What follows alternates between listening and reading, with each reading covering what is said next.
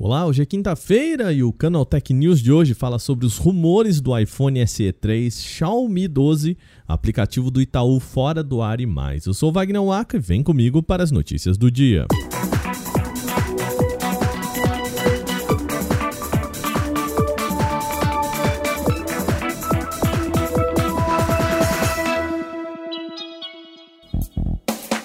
Uma grande operadora asiática estaria se preparando para o anúncio dos novos iPhone SE 3 e iPad Air 5 durante o evento da Apple marcado para a próxima semana. Esse evento mais especificamente acontece no dia 8 de março, próxima terça-feira. Segundo o informante Ivan Bless, esboços obtidos por ele mostram estudos para as páginas de divulgação após a apresentação dessas novidades.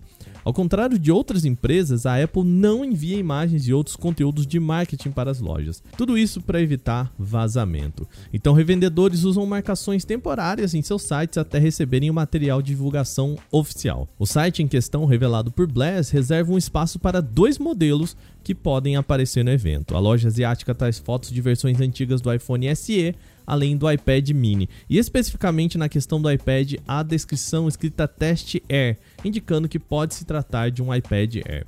Ou seja, a empresa pode ter recebido a informação de que vem aí iPhone SE e iPad novos, mas ainda sem material de divulgação, o site estaria sendo preparado com fotos antigas. Como de costume, não há detalhes sobre quais aparelhos vão ser anunciados de fato no dia 8, mas o pôster e vídeo de divulgação do evento sugerem a revelação de dispositivo de alto desempenho.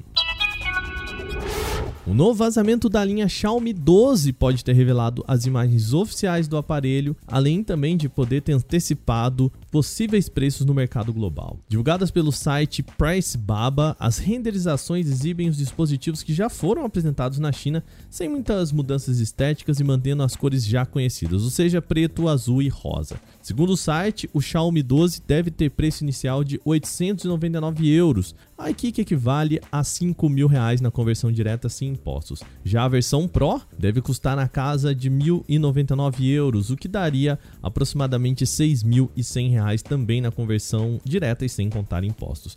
Vale lembrar que o lançamento oficial da série Xiaomi 12 é esperado para o dia 15 de março, então os detalhes com todas as especificações técnicas devem ser divulgados pela fabricante nos próximos dias. Se você quiser ver imagens vazadas do aparelho, o link está na descrição desse programa nos agregadores de podcast.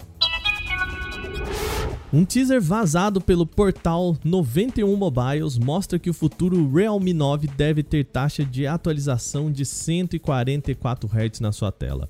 O aparelho se posiciona como o modelo mais básico da linha, que inclui também o Realme 9 Pro, o Pro Plus e o 9i. Ou seja, esses aparelhos aí, o 9 Pro, Pro Plus e o 9i, já foram anunciados em fevereiro e agora só faltaria a versão padrão do Realme 9 para ser divulgada. A imagem mostra um celular rodando um jogo e o texto na parte superior revela que o Realme 9 5G será o primeiro dispositivo da marca com tela de taxa de atualização variável, isso em até 7 níveis de frequência. Outros detalhes do Realme 9 são a presença de um furo no canto superior esquerdo da tela, ali para acomodação dos componentes de câmera, né? E o sensor de impressões digitais, que fica posicionado na lateral direita do dispositivo, isso integrado ao botão de energia. Ainda não foi divulgada uma data oficial para o lançamento do Realme 9, mas é provável que os celulares cheguem ainda esse mês. E também existe a possibilidade dele ser vendido aqui no Brasil, mas até o momento a marca não se pronunciou a respeito. Novamente, as imagens podem ser encontradas no link aqui do nosso podcast. Clientes do banco Itaú estão passando por um susto nessa quinta-feira. Um problema nos sistemas do banco fez com que o aplicativo e site do Internet Banking ficassem fora do ar. Em alguns casos, o saldo dos usuários passou a ser exibido incorretamente, gerando muitas reclamações nas redes sociais. Como resultado do bug, uma parte do público amanheceu com menos dinheiro na conta do que deveria. Outra parte levou um susto um pouquinho melhor no sentido oposto, ao ver um saldo muito maior do que o esperado. O Itaú confirmou o problema por meio de suas redes sociais, dizendo que alguns clientes estão tendo problemas com a demonstração do extrato e saldo em conta corrente. O banco pediu desculpas pelo transtorno e disse que vai corrigir o bug o mais rápido possível. Ao Canaltech, o Itaú afirmou que ainda investiga o caso, mas garante que não se trata de um ataque cibernético, já que não é possível atribuir o problema a algum chamado evento externo. Eles deixaram bem claro que não tem nada a ver com a guerra da Rússia, tá bom? Até a publicação desse podcast, o serviço ainda estava com problemas. A NASA está convidando literalmente todo mundo para enviar o próprio nome à Lua. Esses nomes vão ser levados em uma unidade USB a bordo da espaçonave Orion durante a missão não tripulada Artemis 1. Prevista para maio desse ano, ela será a primeira missão do programa Artemis que pretende levar os seres humanos de volta à Lua.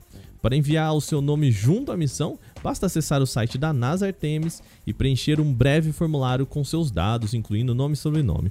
O passaporte registrado pode ser baixado e salvo no seu computador ou celular. Embora o lançamento da Artemis 1 esteja previsto para a janela de 7 a 21 de maio, a NASA ainda não confirmou a data. O primeiro pouso humano do programa Artemis, no entanto, só deve acontecer em 2026. Ah, o nome do Canaltech tá, já está lá e vai oficialmente à Lua. E se você quiser saber como colocar o seu nome nessa participação, é só clicar aqui no link do post desse podcast. Muito bem, essas foram as nossas notícias de hoje aqui no nosso programa. Lembrando você, se você escuta a gente pelo Spotify, pelo Deezer, pelo Google Podcast, por onde você escutar, deixa a sua avaliação, avalie a gente com 5 estrelas aí também e deixe seu comentário, tá gostando ou não, o que gostaria que mudasse aqui no nosso programa. Esse episódio foi apresentado, roteirizado e editado por mim, Wagner Waka, com a coordenação de Patrícia Gnipper. O programa também contou com reportagem de Renan da Silvadores, Victor Carvalho, Vinícius Mosquen, Renato Santino e William Torres. A revisão de áudio é da Mari Capetinga. Agora a gente vai ficando por aqui. Amanhã tem mais no Canal Tech News. Até lá!